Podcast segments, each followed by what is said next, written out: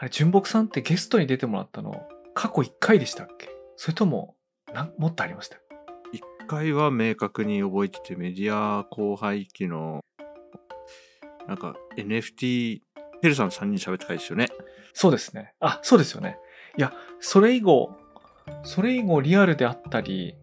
別のオンラインミーティングであったりすることが増えたんで、確かに。はい。あれ、番組だったか仕事だ仕事っていうか、まあ、しかも僕も純木さんも遊びと仕事の境目がもう限りなくぼやけてきてるから、も本当にそうです。う、そう、そう、本当にそうで、あれなんだっけ、はいみたいなことになってるんですが、一応そのメディアヌップをお聞きの皆様的にはお久しぶりですという感じになりますが、あの、気まぐれ FM の純。木さんに今回も来ていただきました。ありがとうございます。はい。よろしくお願いします。純木と申します。メディアヌップ。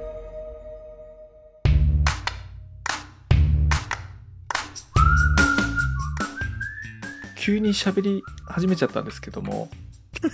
そうです。今回ですね、メディア後輩期、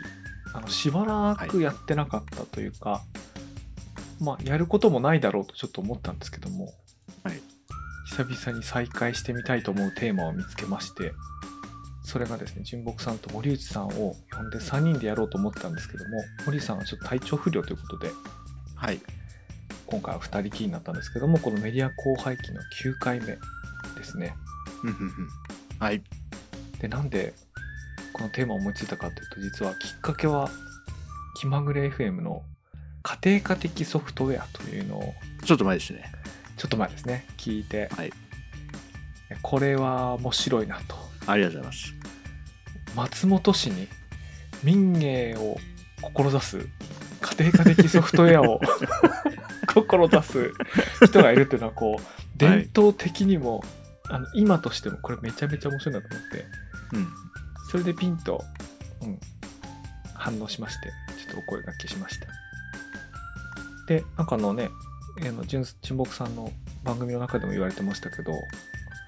そういう考えをし始めたのが、なんか最近じゃないんですよね。違う言葉で何度もああ、そうですね。はい。同じテーマを喋ってるんですよね。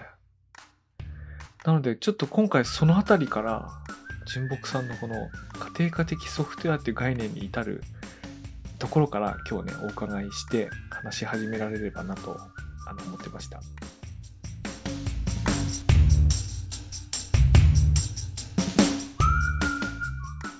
ゃあちょっと喋ってみましょうかね。はい、結構、そのソフトウェア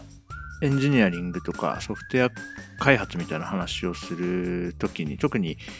えー去年までだと、あの、就職先を探してる学生さんなんかと話す機会も多かったですし、今は、今は別の仕事をしているけれども、これからソフトウェア開発を仕事にしようと思って頑張ってる人とかと話す機会とかもあって、そんな中で、僕がある程度10年以上仕事としてソフトウェア開発してる人としてこう質問を受けることとかも多かったんですよ。うん。うん。でそんな中で僕がなんかどんなソフトウェアエンジニアを志してるかって聞かれた時に結構そうですね、まあ、佐々木さんもそうですけど公私混同スタイルだったりとか、うんうんそういう感じの話をすることは多かったんですよね以前から。うん。でそれは例えばお父さんなりお母さんなりがプロの料理人だったとしたら家庭にこうどんな嬉しいことが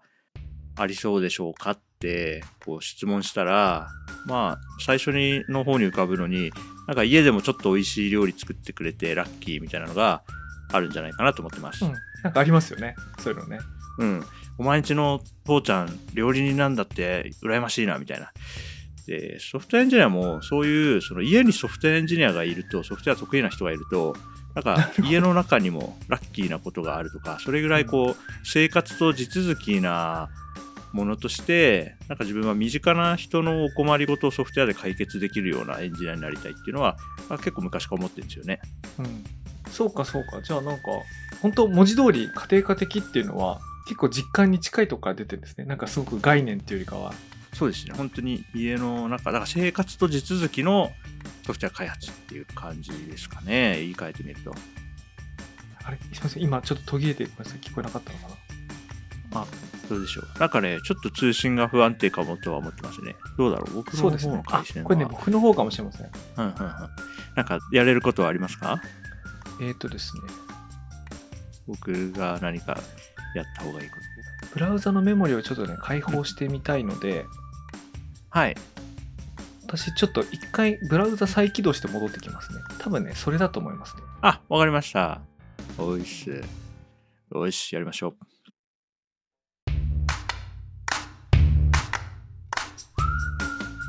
これでどうでしょうか？あ、今すごく、今のところすごくいい感じ。はい。すいません、リバーサイドはね、よくあるんですね。そうなんですね。なかっちょっとね、編集でちょっとうまくやるんですけども、今何が起こったかというと、た。はい。えっ、と、リバーサイドというブラウザで、えっ、と、通信と録音をするアプリケーションというかソフトウェアを使ってたんですけども、お互いの回線速度には問題がないんだけれども、会話にディレイが発生したので、あ、これはちょっとブラウザのメモリいっぱい使ってるかなんか、あの、あれかなってことで再起動してきたんですけども、ちょうどその前に、家庭の中にソフトウェアエンジニアとかいたら便利だなみたいな話ちょうどしてたんですけども、確かにこういうことも、はい。例えば自分の妻とか息子が、いや、なんかちょっとビデオ会議システムうまくいかないんだよねって言ってる時に、うんうんうん。それがあの、 Zoom のようなローカルのクライアントを動かしてるのか、はい。あのブラウザで動かしてるのか、とか、なんか多少わかると、なんかできると思うんですけど、確かに。全くわからないと、もう、もうどうにもならんみたいなことあると思うんですけど、まあちょっと、まあ今のはソフトウェアエンジニアというほどのことではないんですけど、はい。それこそ家に包丁使うのが上手い人がいるとか、うんうんうん。あの、ドアの立て付け悪いぐらいはすぐね、直しちゃうみたいな人がいると 便利みたいなことありますけど。いはい。ほんとそんな感じですね。やでもその学生さんからなんか、学生さんですか？そういう質問を受けて答える機会があると、なんか楽しいですね、なんか。そうですね。エンジニア採用にがっつり関わっていた時は、そういう機会も多かったんで、実際楽しいですね。特に学生さんってすごくトレンドを移すから、あ今年の学生さんはこういうことよく聞くなとかもあったんで、うん、その中で自分は、うん自分のこうエンジニアの職業観みたいなことを話してましたね。僕もなんか高校生とか大学生の前で喋る機会をたまにもらうことあるんですけど、はい。そういう時にこう自分の、なんていうか人生を整理するとか、なんか振り返るいい機会になって、あ、めっちゃわかる。ね、無償で喜んでこう出てくるんですけどね、なんか。はい。未来のためになることは積極的にやりたいなっていうのがありますね。純木さんなんか最近小学校ですか？あの行かれて。はい。小学校行ってますね。週1回ぐらい？なんか授業とか。そうですね。えっ、と、主に低学年で、ちょっと担任の先生だけでは、ちょっとうん回らんなみたいなところにスポットで入って、担任の先生のアシスタントみたいな感じで授業のスムーズな進行であるとか、まあ、児童が何かわからないこと、困ったことあった時にサポートするっていうのをやってます。え、それご近所の子供ですか？例えば近く歩いてても子供と会ったりしますか？まだね、その、学校以外で偶然会ったってことはないですけど、ただ行動権は被ってますね。うん。なんかそういうの、羨ましいな、なんか。すごい楽しい。僕も本当に息子の小学生の友達とうん。息子に遊びに来るので知り合うぐらいですけど、まあそれでもたまに小学校のね、はい。授業参観とか行くときに、うん。そういう時にこう、あ、なんか俺は今、この地域に生きてるなっていう感じがものすごいするっていうか。あ、それめっちゃわかります。学校、やっぱ小中学校って、特に公公立であればね、かなり地域と根ざしているんで、面白いですよね。それはすごく感じますね。なんかちょっとね、今回のテーマに引き付けて言うと、あの、私、10代の時はあんまそういうこと思ってなかったんですけども、二十歳ぐらいで、このインターネット業界で何かサービスを作るとかっていう風になった時に、もう二言目には世界を変えると。もう大な体そうね、世界を変えないサービスなんか、なかなん、なんていうの？世界を変えると言わないサービス企画者とか開発者がいなかったんじゃないかと思うぐらいの感じだったんですけど、あそう、Web2.0 の頃はそういう雰囲気あったったな。そうですね、Web2.0 に限らず、いや、結構最近まであると思うんですけども、ああの、そういうこと言ってる時って、あの、なんだろうな、うん。地域の草刈りとかゴミ拾いにも一回にも行ったことないですし、なるほど。まして近所に知り合いなんか誰もいなかったですし、うんうん。だからそういうことが言えるっていうのも、うんうんうんうん。もう、もうお隣が世界っていうかもういきなり世界のお話ししちゃうみたいな感じあったと思うんですけど、今ね、そういう感じなくてですね、えもっとね、なんか身近なものにこう、接続されてる感じありますけどね、なんか、なんかそんなことを思い出しましたね。ー、ああ、それは面白いな。でも僕もありますね。今は地域のゴミ拾いと、今日も、あの、お昼ご飯食べに出かけようと思って、家の外に出た瞬間に、隣の家のおじちゃんがあって、なんかうん植物の手入れしてて、うん、何やってんですか？って聞いたら、ああ、いるか？って言って、ゴーヤポイってくれたんで、うん今、僕にとってこれが生きてる世界っていう感じはすごく実感としてある、ありますね。うんいや、僕もまさまさにあの、これ単に年取ったからっていうことなのかもしれないんですけど、なんか、そのこの間、家庭科的ソフトウェアっていう言葉を聞いたときに、確かにそういうのに役立つようなものっていうか、なんか作る側に回り回りたいよな、みたいなことをね、思ったんですよね。なんか、うんうんうんうんうんうん。実際にあの、身近なところなんかだと、あの、大掃除の時にはい、やるべきタスクを、Notion をデータベース風に使って、データベースかつ、あの、WBS 風に使って、夫婦間で、毎年毎年、あの、なんかやってるとこがあるんですけど、はい。あ、これなんかは、あどっちもノーコードでやってるんですよ。あの、ご夫婦ともノーコードでやってるんですけど、はい。あ、これなんかすごく文字通り家庭科だなっていやいや、思いましたね。本当にそうなんですよね。 Notion は結構そのデデータベース設計みたいなところをあの、必ずしもデータベースエンジニアじゃない人にもこう門を開いた感じありますよね。うんもしかしたらあの家庭科的ソフト家庭科的って言った時に家庭で使うっていう意味もありあると思うんですけどもう一方でうんプロジェクトマネジメントみたいな強化がうんうん図工と同じぐらいにあってもいいんじゃないかと思うんですよね 習字とか図工プロジェクトマネジメントみたいうん。ああ、そうかもしれない。うん。確かにな。僕はそうだな。似たようなことを考えていて、その時僕はプロジェクトマネジメントっていうラベルでは考えてなかったですけど、な、あの、ワークフロー設計をあできるようになると人生楽になるなと思っていて、それはね、なんか、それが、それを学んでないことによって、すごくこう、苦しかったりし、なんかこう力技で、もうとにかく頑張るしかないみたいな状況に陥っちゃうこと結構あるので、なるほど。なんかこう仕事の進め方とか、データとか処理の流れを、こう、なんかこう、フローチャートとかでさささっとね、書けるようになると、随分いろんなことがスムーズになるだろうと思いますね。はい。そのもしかしたらそのワークフロー設計の初歩の初歩なのかもしれないんですけどこの間あのハテナブックマークを見ていたら僕あんま見ないんですけどうんあるバーのマスターが考えることと手を動かすことは分けておけみたいなうんなんか話をしてるやつがあってうん。それがね1000ブクマぐらい言ってたんですよ、はいはいはい。あ何を言ってるかっていうとバーのアルバイトをしてた人が片付けが全然進まないんですけどって聞いてみたら例えば何か物を取ってこれどうしようとか物を取って、うんあこれなんだっけとかってやってるとなるほど。考えることと手を動かすことが同時になっているのでうん。考えを分けておけと例えば今日使うものは手前にあのあ週に1回しか使わないものは戸棚の上に、えー、とこの1年間触ってないものは裏のバックヤードに持っていくでルールを決めた上で手に取ったら即時その処理ができるのであとは手を動かすだけであるみたいな。みたいな話をしててまあなんかそれ当たり前っていうか僕あらゆることを僕そうしてるからなんか なんかこれが千福間言ってる意味がわからなかったんですけどはい。あでもこれは千福間行くんだってことを逆に発見しまして確かにね。なるほどな。いや、そうだよな。まあワークフローって言うともうもうちょっと複雑だと思うんですけどうん。なんかそのルールルールっていうか要件を決めておくことと、それで決めたうん。のに応じて処理していくこととうん。うん。で処理詰まった時にどこにまで戻るかみたいなうん。こととみたいな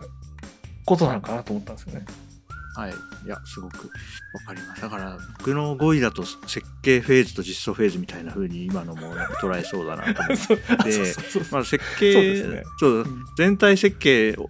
描く前になんか闇雲にコードを書き始めて実装をやるとあの手戻りになること多いからまずせ大まかな設計で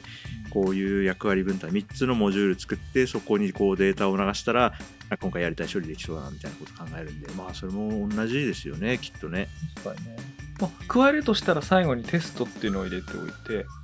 テストの期間を、うんうんうんあの、思ってるより長く取っておく。みたいな。うんなんかこう仕事、こう仕事、仕事、こ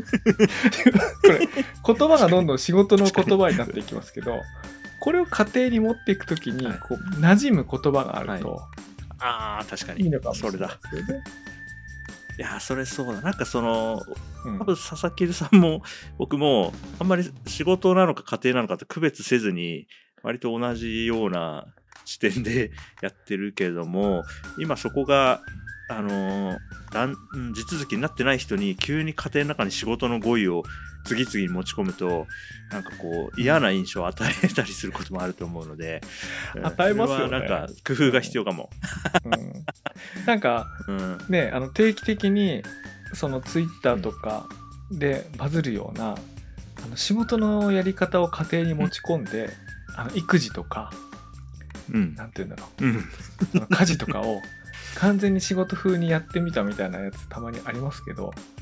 あれなんかうまくいった事例がたまに回ってきますがはいなんか基本衝突すると思うんですよねなんか そうういうやり方を持ち込むなっていうなんか反発あると思うんですよね普通ね。いやああると思います分けてる人にとっては混ぜてほしくないっていうのはあるんでしょうねきっとね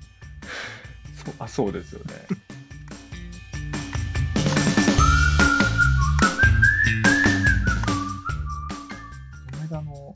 マンションの理事会に出たんですよ。はいこれはねこ今期今期初めて出たんですね。なんで新しいメンバーが集まってうんうん最初の打ち合わせだった、まあ、理事会だったのでみんなのキャラクターが分からなかったので、うんちょっと割と静かにお話を聞いてたんですけど、うん突然議論が始まったんですよね。前の年からつ続いてた理事がいて突然議論が始まってでどうやらねで僕も突然始まったから僕だけが分からないんだと思って最初黙ったんですけども。でもどうしても我慢できなくなって最後僕が確認したのは、えっ、と、元々のマンション規約うん。元々の契約書はどうなってるんですか？って言ったら、みんな分からずに喋ってて、もうなんか事実からスタートしてないんですよ。だから、あなるほどと、いちょっとやめません、今の話やめませんかと。今、今どうなってるからを確認するところから、困りごとが生じているところの差分というか、それ見つけませんか？と。うんまあ、それでなんか話がね、やっと進んでたんですけど、あるあるそう、ありますよね。でも、それもなんか、なんか仕事のやり方なんでしょうね、多分。自分、なんかこう、自然にやっちゃうってことは。ありますね自分流の会議良い会議とはこういうものだみたいなモデル、まあ、それぞれ皆さんの中にあると思うんですけれども、それからあまりにも自分なりに思う像とあまりにもかけ離れてるやつは、まあ、最初は見守りますけどああ言わんこっちゃないみたいな感じでこうあんまり良くない方向に進み出したら僕もちょっと手を挙げてあ うんのちょっと介入する時ありますね。なんかそういうやり方を、その図画工作とか、算数とか、うん社会公民みたいな感じで、ななんか、あるといいのかもね知れないですよね。だ確かに、ま、習わないのか義務教育ではあ習わないのかあの体体感することはあるんだろうけども授業としては習わないのか、習わないですよね。習わないけど、でも、図工とか、なんかがあるってことはね、あってもいいのかなって。その、家庭科的。わからん。まあ、ソフトウェアに限らないんですね。だから、そういうやり方とか。そうです。うん。確かにな。だからなんか特に今年僕すごく小さなプロジェクトとかに、あそれこそ松本市でなんかこういう、まあ、街を盛り上げたいっていう人と話したり、まあ、ソフトエンジニアとして相談を受けたりする機会があってその時に思うのはやっぱすごく暮らしとソフトウェアってもっとち近い位置にああって全然成立しうるものなんですけども、うんでも僕がこれまで勤めてきた会社みたいにソフトウェアエンジニアが、まあ、100人とかそれ以上いるような場所にいるとなんかこうソフトウェア開発ってその大規模になるとなんかこうビル建設みたいなこう雰囲気を帯びてくるんですよね、重機を使った。うん。だけどもうちょっとなんかこう金槌とかドライバーとかそういう感じで 家の中でも使うような道具でやってる感じの強さ開発は僕は好みとして好きなんですよね。うんうんうん。でっかい、うん、でっかいビル建てるのもかっこいいけどでもちょっとなんか家の人が座るすごい座り心地の良い椅子をちょっと作ってみるとそういう方にもね、なんかこう、小さな物語というか、そういうのが宿るので、好きなんですよね。で、そっちに今、多分自分はフォーカスを当てたい気分ですね。確かに。僕今の今の例えめちゃくちゃ、あのぶっ刺さりましたね。よくあるなんかプロジェクトマネジメントとか大規模なプロジェクトの例えとしてあの東京タワーを建てる時の作り方。何千人のうん。職人さんがあのはいはい。でっかいものを建てる時っていうのが、例えば今で言うとうん。なんて言うんだろうあの Facebook とか TikTok みたいなエンジニアが3000人から5000人、6000人いるようなものを作るのとなんか作り方が似てるみたいななんか話を聞くことあるんですけど、うんうんうんあの一方、その反対の例で金槌で作っちゃう例で僕思い出したのはあの J 近藤さんがなんか今まさにそんな感じだなと思ってうん。リスンのね。はい。僕あの YouTube の動画ですごい好きなのが、ブッシュクラフト山の中に入っていってナイフと斧だけでおはい。家を作っちゃう、はいはいはい。でそれをこう早回しの動画にして、ね。カタカタカタカタカタカタって言って家作っちゃったんですけど、まあ近藤さんが LISTEN 作ってるのってほとんどあの状態で、だから Discord のなんかご相談チャンネル見てると、はい。近藤さんがチャカチャカチャカチャカ動いて、なんか数ヶ月でなんかうんうん。お家立派なお家がなんかできかけてるみたいななんか そういうのしますけどうんうんまあちょっとあれよりはねうん。ね。もうちょっとあの こじんまりでもいいと思うんですけど、いいですよねなんかはいはいはい。憧れるっていうか、楽しいですよね。そうですね。なんかこう、想像がつくなんとなんとなく全体性みたいな話なのかもしれないですね。なんとなく全体をどういう人がどういう気持ちでやってるのかが分かるから、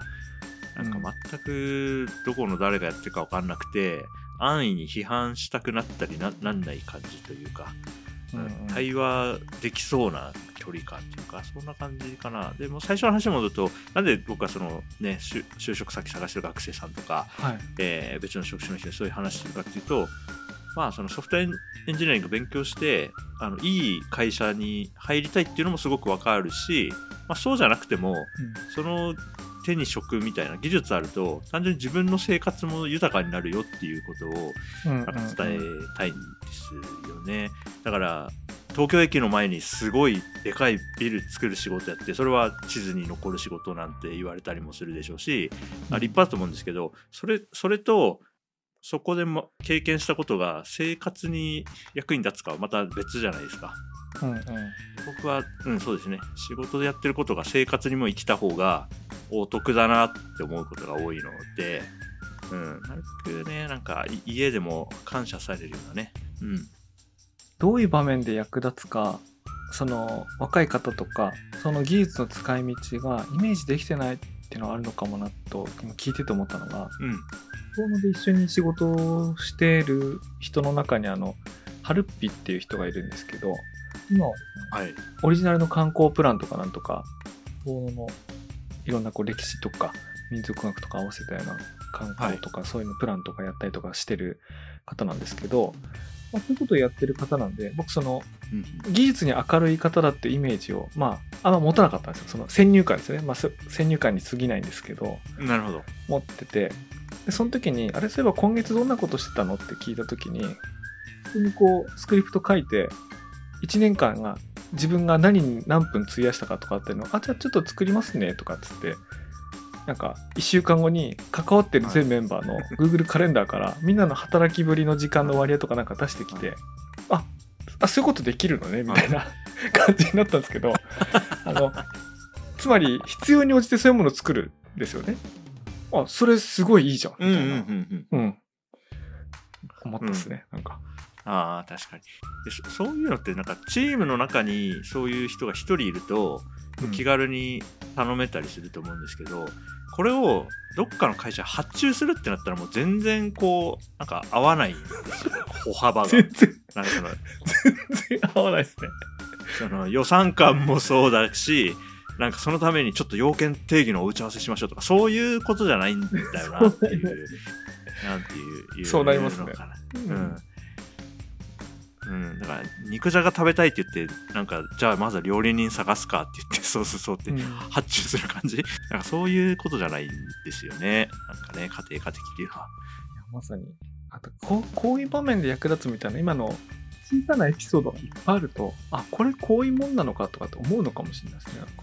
うんうんああ確かに確かに。そうだな。でなんかやっぱ仕事にしようと思うとある程度の大きさがないとこうペイしなくなるから大きい仕事を受けたくなっちゃうんですけど、まあ、仕事じゃなくて生活の中であまあそれ自分と30分ぐらい多分できると思うんでやりますよみたいなものがもうちょっとね世の中のねまだ行き届いてない、ソフトウェアが使えばもっとみんな楽できるところにまだまだ届いてない領域がたくさんあるなっていうのは、まあ、この実感はここ、まあ、今年は特にそうですね小学校とかでもそうですけどそれをねなんかもうちょっと浸透させたいんですよね世の中のいろんなところにソフトウェアを。今、今ね、言われてちょっと反省したのがあって、その、この間のマンションの理事会で、はい。なんか一個問題があって、はい。駐車場があるんですけど、その駐車場の前に、あの、一時的な駐車スペースっていうのがあったの。で、工事の人が来た時に車とか止める時があるんですよね。はい。で、そうすると、その工事で来た車両の後ろに止めてある人が出られなくなるんですよね。うんうんうんうん。なるほど。なもんで、その一時的スペースに止める人は、何分から何分まで止めますよっていうのを事前に申請してほしいと。おうなるほどで、申請したら、その申請内容が、その後ろに止めている車の持ち主に、何らかの方法で伝達をしたいと。なるほどで、そしたら、いや、これシステム化するとなると大事ですから、書類でやりましょうと。申請は2週間前で、えーとその書類を、えーとはい1週間前にはご本人にあの張り紙によって伝達しましょうみたいな感じになったんですけど僕それ聞きながら作れるな。作れるなと思ったんだけどの完全にノーコードでもう完全にノーコードで作れるなと思ったんだけどなんかいやなんかこれ大変。なんかやるっつったらそれなりに責任ですしめんどくさいなと思ってこうやるって言わなかったんですけど今の聞いてたらそういうのこそあうん。やりますよ。次回までに作っときましょうかと思って、うんその駐車場の前に QR コード読み込んであなんかあって、スマホでアクセスして止める時間とあれすると、そこがどっかのスプレッドシートに溜まって、そこに新しい行が追加されると、それを持って必要なとこに通知が行くと。はいみたいな。ななんか、いや、すぐ、すぐできるなと思ったんだけど、なんか、あ、これはもう発注したら大事ですとか、とかってなんか理事会でこうなんか騒ぎになって、消えてったんですけど、そんな、本来は解決できる困りごとが山ほどあるんでしょうね。ありますね。それが今の市場原理だと、いや、ちょっとこれ割に合わないなって言って、合しないことがたくさんあると思うんですけど、うんあーなんかに10年後だと全然そういうの回ってたりするのかな。今の若い人たちが。作る側の能力とかは変わらなくても、それを使う側っていうか、駐車場の例で言うと、QR コード読み込んで、なんか電子的な方法で通知ができますっていうので、あ、それでいいっすよって受け入れる人がいたら、むしろやる方が増えるとかあるんです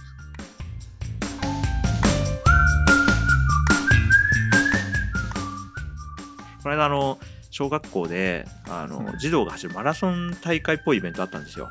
はいはい。ありますよね。でその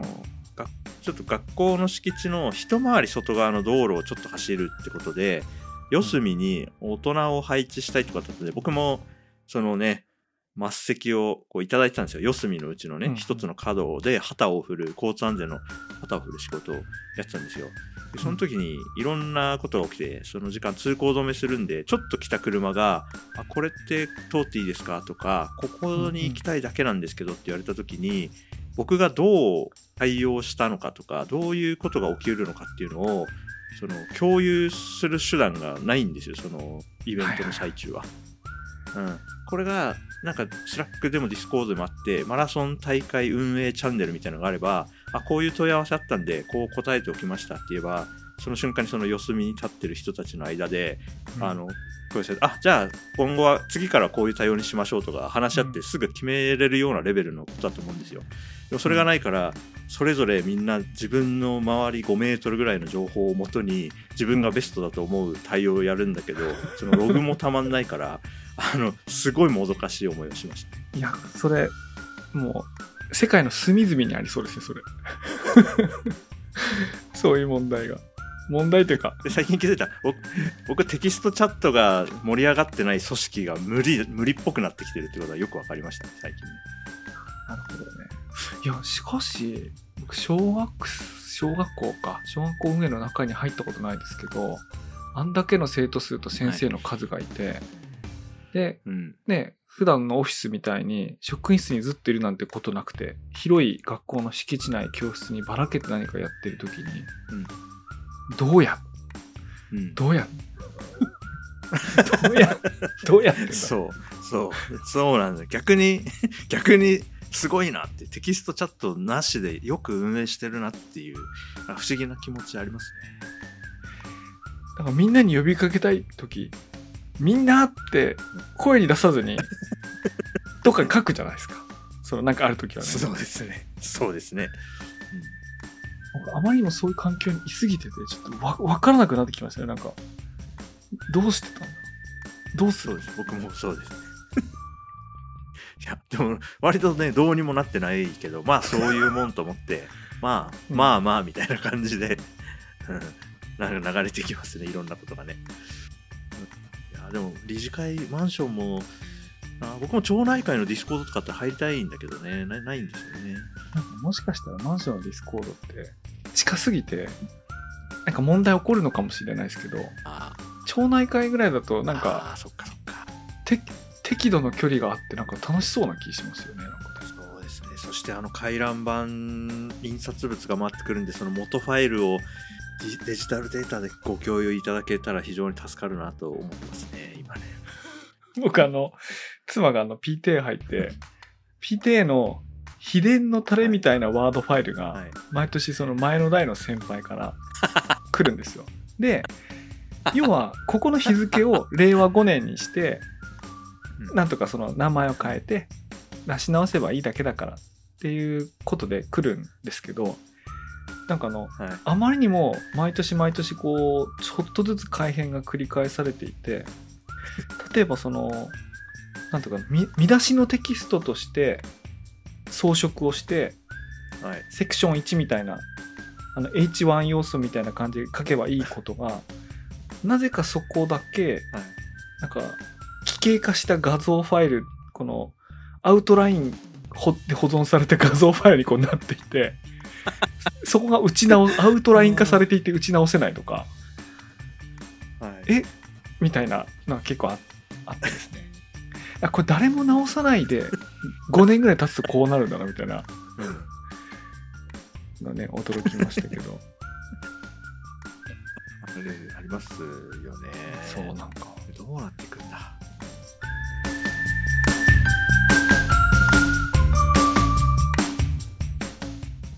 メディア荒廃期ってあれならちょっと新旧比較するみたいなとこあるんですけどもともとはその世界を変えるソフトウェアみたいなものを考えてたのか年なのか時代が違ったのかなんかもっと身近なものにこううん。純木さんも森内さんもこう惹かれるまあ私もそういうの変わってきてるよななんていうふうに思ったんですけどうん。でもそれだけじゃなくてはい。あの世の中がこうハードウェア的なこうもんものでこうつまずいてたとこからもうちょっと洗練されてソフトウェア的なものになってきてそうなるとソフトウェアだとさっきのワークフローとかなんとかっていうのがこうかなり直接いろんなところに使えるっていうか、うん。ね、その考え方用い方というかそうですね。ワークフローは結構、まあ、デジタルのワークフローもそうですけど、アナログ含めて、なんか、設計できるといいんですよね。前にあの、イベントを、まあ、参加者から参加費いただいて開催するようなイベントをやった時に、はい受付チームの様子を見て、まあ、受付なんか配置すべきものは全部配置できてもう準備万端ですっていうから、あこれはじゃあ一回お客さん役の人を何人か流してみて、うん。こうスムーズにこう対応できそうかを試した方がいいねっていうのを、まあうん。受付チームそういう視点がなさそうだったのでじゃあ僕ともう一人で、あのやるからやってみようってやったんですよ。うん。その時は参加者の区分が、えーと学生かもう働いてる人かっていうのと、懇親会に参加するか参加しないかでその受付で最初に払うお金が4種類あったんですよね。はいはいはい。でそれを口頭で説明するとめちゃくちゃそこで詰まるってことが分かったのでうんうん。あの A4 のコピー用紙みたいなのピッと持ってきて縦と横に線引いて1234でこう 2×2 で分けて、うんうん。うん、働いてる懇親会に参加するうんうん。1うん1234のうちどれですか？って言っても値段もそこに書いとけばすごくこうんうスムーズに受付が流れるようになったんですよ。うんもう一回リハーサルやったらあ次はめちゃくちゃスムーズに回ったんで、はいはい。あじゃあこれでもう人来ても大丈夫そうじゃないですか、こういうこういうのもなんかワークフロー設計だと思っていてどこがこうスムーズじゃなくなるのか、こうこれをこういうやり方を知ってるだけで人生がすごくこうハッピーになると思ってます。そうですよね。今だとちゃんとプロセスの最後にテスト、テスト絶対入れようみたいなやつと、うんでそのテストの中の解決方法の中に、うんうんうんあの、具体的な方法として今のような方法があるみたいな。なんか、まずそもそもなんか作るときにこう、テストフェーズ入れるっていう発想、ぐ学生の頃に一回も教わった覚えはないですか？いやーそうですねこれはなんかウェブ開発から学んだ気がしますね。そうですよね。そうそうそう。確かに昔のイメージで言うと、プログラマーとかエンジニアってずっとコード書いてる人だと思ってましたからね。ああでもそれはあると思いますよいまだにそういうイメージ。そう、でもそんなことないじゃないですか。その、はいむしろその前の設計でどんぐらいこう考えておくかとか、いろんなこと考慮しておくかとか、ね、か書いてない時間が果たす最後のクオリティへの貢献、めちゃくちゃでかいんだけど、なんかあんまそういうイメージないですよね、世の中的にね。うんなんかやっぱり暗い部屋でパーカーのフードかぶって エンターキーをしてるイメージやっぱりあると思いますよいまだに。もうドラマとか映画でもうそういう、ね、ドラマ映画出てくるエンジニアで設計とテストやってる瞬間とあんま出てこないですもんね、なんかね。確かにな。やってもしれないけどね。いやでもそういうセリフ入れてほしいですけどね、これはリリースしたら絶対想像してないこと起きるから、うんまずはリリースして、あの、対応しようみたいな、そういうセリフ出してほしいですけどね。確かに僕そういうのから学んだな、なんか。あと、なんか、ウェブとか、あとまあ書いた文章とかもそうですけど、公開した瞬間にうん一番直すモチベーション高まるじゃないですか。もう、なんかあの、公開しない、公開する、そのボタンを押す前に、本気でもう一回構成できたはずなのに、なんであの公開ボタンを押さないとあの本気が出ないんでしょうかね、あれ。そうですね。なんか、ある人がダストバーン現象って名前つけてましたけど、人間のうん。文章構成能力は公開ボボタンを押した瞬間に最大化するって言ってて、いや、それ本当にそうで、本当ですよね。うん、だって、わずか100文字程度の文章が同じ画面にあって、ボタンを押した瞬間に誤りが見つかるんですよ。あの、名前が、なんか、ダストバーン現象。文章出すとバーンってなるっていう、なんかう、ん。パッてこう、網が開かれるっていうか、なんですかねあって。なんですよね。うんだからウェブサービスもなんかいつまでもリリースせずに、いや、ここ直したらリリース、ここ直したらリリースとか言ってる間って、なんかこう、消耗戦になってダラダラし始めるんですけど、うん。いや、一旦、あの、リリースブロッカーはクリアして、もちろん直したいとこあるけど、まあいまあ、この日をリリース日としようって言って、リリースすると、SNS とかの反応とか見て、ああ、もうこれ今すぐ直したいって言って、すごい勢いでコードを直したりしますからね。うん。すごいですよ。僕エンジニアではないけど、アプリケーション開発のそのプロセスがなんか身につい、身に染みてるなっていうのはも感じましたよ。ああ、それは思うな。うん、僕もそれがベースだから、そこから外れるとき、ややフラストレーション感じるときありますからね。うん、いや僕ちょうどねあの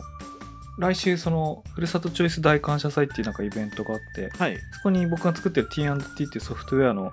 あのちょっと使った出展なんかがあってうんうんでそこはあのリアルの会場なので印刷物をなんか作るんですよねあのカードとかチラシとかはい。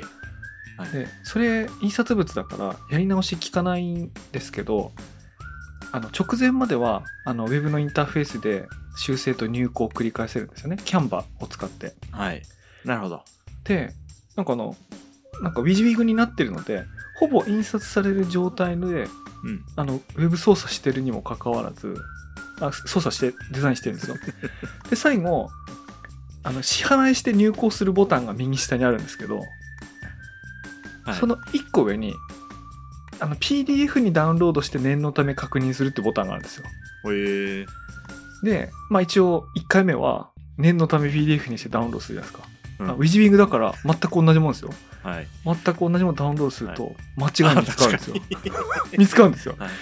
でああ、面白い。でウェブアプリに戻って直しますよね。でウィジビングで今直してるんだからもう絶対間違いあるわけないんですよ。でも僕あのテストフェーズの重要性を知ってるのでもう一回ダウンロード押すじゃないですか。ダウンロードしてですか。はい。で。ね間違い見つかるんですよね。はい。で昨日それね9回やりました。だから。で理屈で言うと9回やってもまだなんかあるはずなんですよ。でももうもう今日は。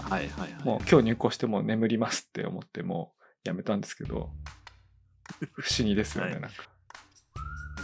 不そうだ思議ですね。それ、それ本当にあるんそれソフトウェアでもそうで、その手元の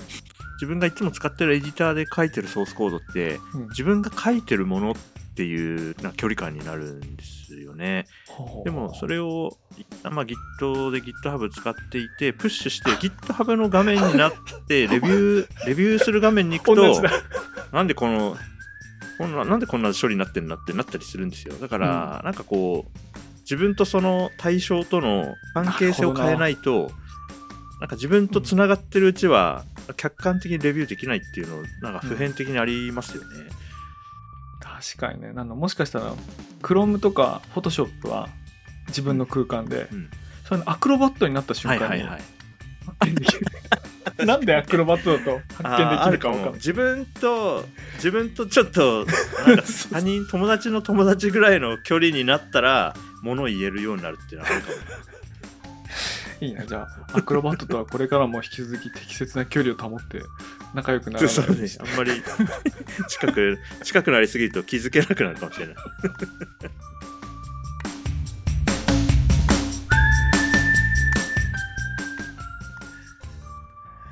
いや。面白いなんかあれですね。こうなんかメディア後輩期っつったけどなんかあるあるみたいな感じでなんかちょっと終わってしまいそうなんですけど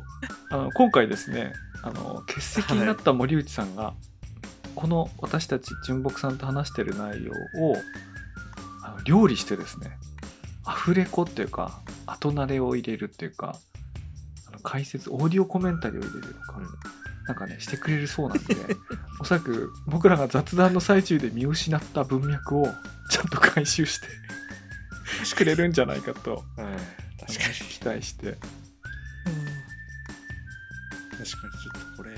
龍一さん次第だなと。なんで最後この話してたのかもう僕わかんないですもん。そう。あのねそういう話じゃなかったんですよ。僕あのメディア後輩期テーマ設定した時にはこう 新旧というかねの対比で言うと大きいものと小さいもので仮タイトルつけたんですけどなんかなんかよくわかりませんね。あの なんかソフトウェアジョークみたいな。ソフトウェアなんでこうなったんだろう。それが身近な道具になったみたいな話だったかな。まあちょっとね、森内さんにちょっとバトンを託して、まあこんな回があってもいいんじゃないかと、あの、今思ってます。今日どうもありがとうございました。森内さんもちょっと思ってたのとそう。違うだろうな。森内さん多分ね、もっと大それたテーマでちょっとね、気合い入れてたと思うんですけど、なんかこんな雑談にどうしろとみたいな感じかもしれませんね。というわけで、この収録に間に合わなかった森内さんが、後日、ご自身でメッセージを吹き込んでくれた音声データがありますので、それをこの後続けてお聞きいただきたいと思います。こんばんは。成功うどくっていうニュースレターポッドキャストをやっています森珍と申します。あの純木さんが自分は何百人何千人で東京タワーを開発作るようなプロジェクトよりも金槌とかドライバーで座り心地のいい椅子を作るようなそんなものづくりが好きなんだっていう話をしていました。ここで一つ僕思い出した言葉がありまして大きな物語と小さな物語。これ超雑に説明すると一つの大きな例えば宗教とかイデオロギーとかビジネスの考え方とかそういったものをみんなが信じていれば経済が成長して世の中が発達するっていった時代が大きな物語の時代で個人とか家族とか小さな集まりとかそれぞれの集まりというか個人個々人の良いもの考え方それは全部バラバラで多様性があってそれぞれをまあ信じてみんなが幸せに豊かに豊かにっていうのは精神的豊かになっていくっていうような考え方が小さな物語なのかなって思ってるんですけど、まあ、この大きな物語か小さな物語ってもこの考え方自体が提唱されたのがもう1970年代ポストモダンの条件で本らしいんですけどあのもうだいぶ前から言われて世の中ってもうそういう時代になってるなって例えばマーケティング界隈とかあとまあ社会学とかでも言われて、だからまあ文化人類学みたいなのがね、最近流行っていたりとか、まあそもそもこの偉い政治家の言うことさえ信じていればとか、この会社に入って真面目に働きさえしていれば幸せになれるなんて考え方、もう誰も感覚として信じてないじゃないですか。古いじゃないですか。で、一方で、その後、佐々木留さんが、僕たちがこの IT で Web サービス開発の仕事を始めた20年前には、もう誰もが二言目には世界を変えるサービスを作るんだって。どんなちっちゃな会社でウェブサービス作ってる人もみんなそれを信じて疑わなかったですよねっていう話をしてて、いや、まさに実際その通りだったんですけど、そこで僕が思い出したまた別の言葉がですね、The Next Big Thing。これは2010年代に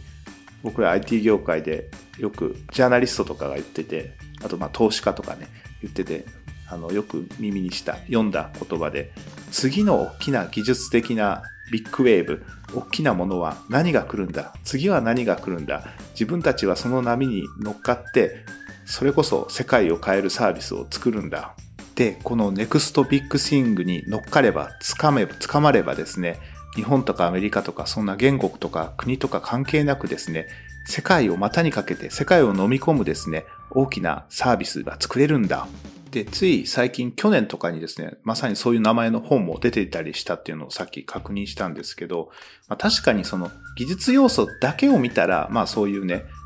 ネクストビッグスイングっていう考え方と、あとそれを掴み取るみたいなのはあると思うんですけど、ただそ、これを使って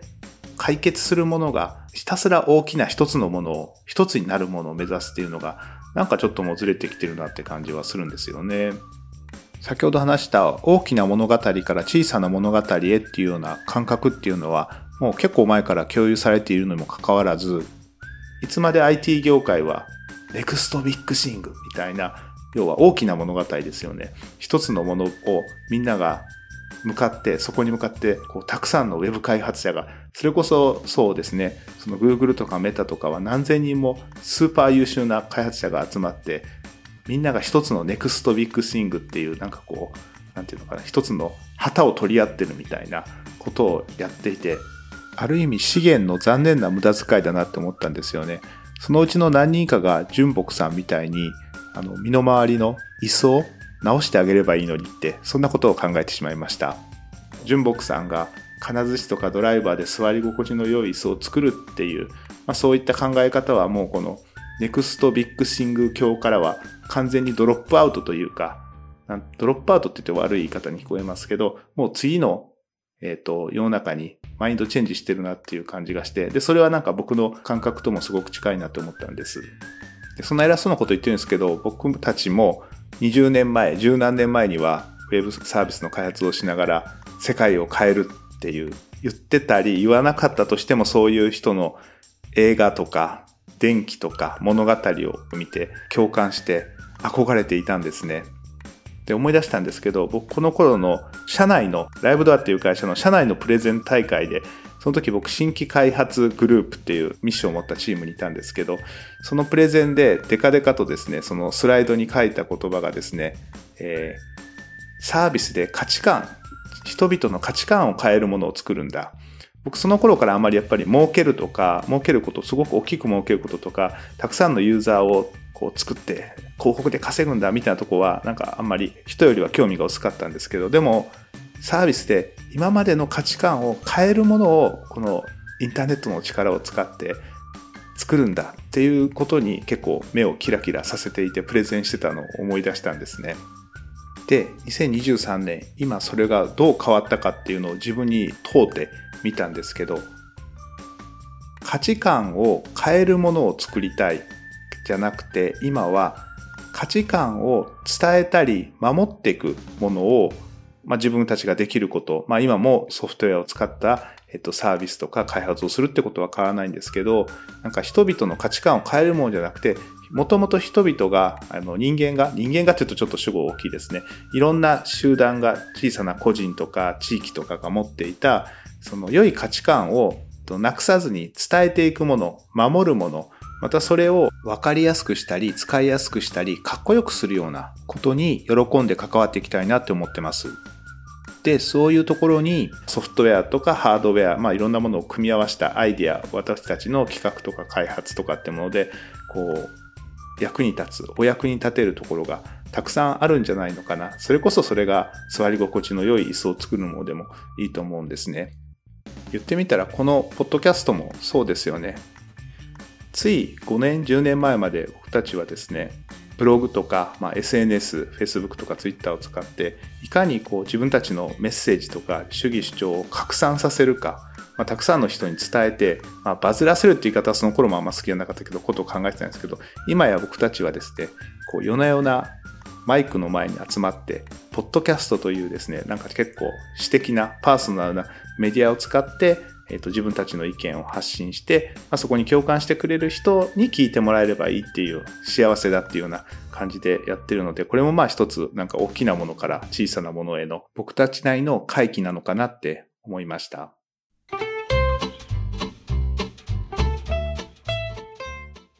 はい、この後はですね、この場にいる純木さんと、後から非同期データで参加する森内さんに感想を聞いてみたいと思います。はい。えー、いつもね、聞いてる声で番組なので、僕はあんまり久しぶりという感じが しませんでしたけれども、はい、私もです。はい、そうですよね。はい。そしてあの、気まぐれ FM で話したことの続きみたいなことをこちらでお話しさせてもらったりもしているんで、なんとも不思議なね、あんまりこう、だからこれも、教会、ポッドキャスト番組の教会とかはあんまり関係ないなと思いつつ、はい。あの、この場を借りたんでね、あの、宮本さんの話もいつも楽しく、どうも結構僕は壺に入ることが多いんでよく聞いてますし、あの、てるさんもまたそのうち出てくると思って待ってます。そうですね。ありがとうございます。いや、僕、なんか、気まぐれ FM の話に混ざりたいと思うことはもう非常に多くて、今日なんかね、高橋さんの、キャンプは二次元だって発言に腹よじれるぐらい笑笑うっていうかね、これ、軽眼だなと思って、あの暮らしを2次元3次元ってこう 全部平面に置く暮らしに戻った時の人間のこう感じる不便さのディフを取って帰ってきたっていうあの話が もう最高に面白くて。あれ面白かったな。僕が一時突っ込むみたいな回になって面白かったですでもそでその時にあの純木さんがこれなんかあの引っ越し初日に全部に置く感じですよねってこう適切な例えをしたんですよね キャンプに行った時に全部テントに物を置くのは引っ越し初日のあの感じだと。確かにあれ不便だよな、みたいな。あれがね、めちゃ面白かったですね。ね、床にスマホを置く感じね。そうそうそうそうはい。あの、ぜひね、あの、皆さんに気まぐれ FM 聞いてもらいたいと思いますんで、あの、リンクしておきます。ありがとうございます。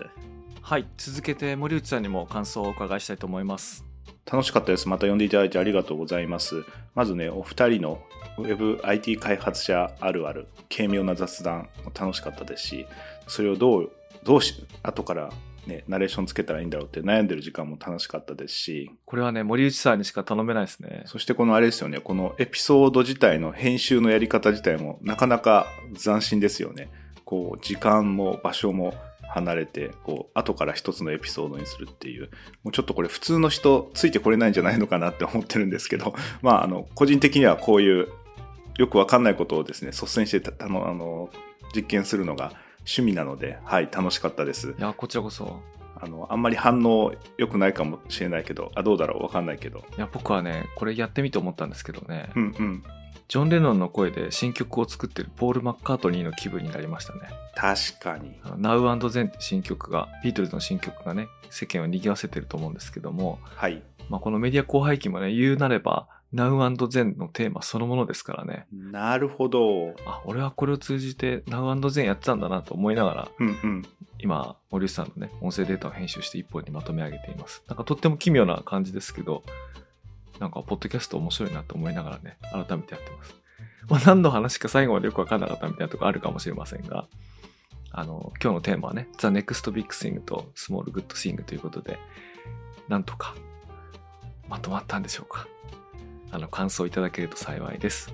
本日はどうもありがとうございました。また次回お会いしましょう。はいまたよろしくお願いしますいや、どうもありがとうございます。楽しかったです。ありがとうございます。ありがとうございます。それではまた次回。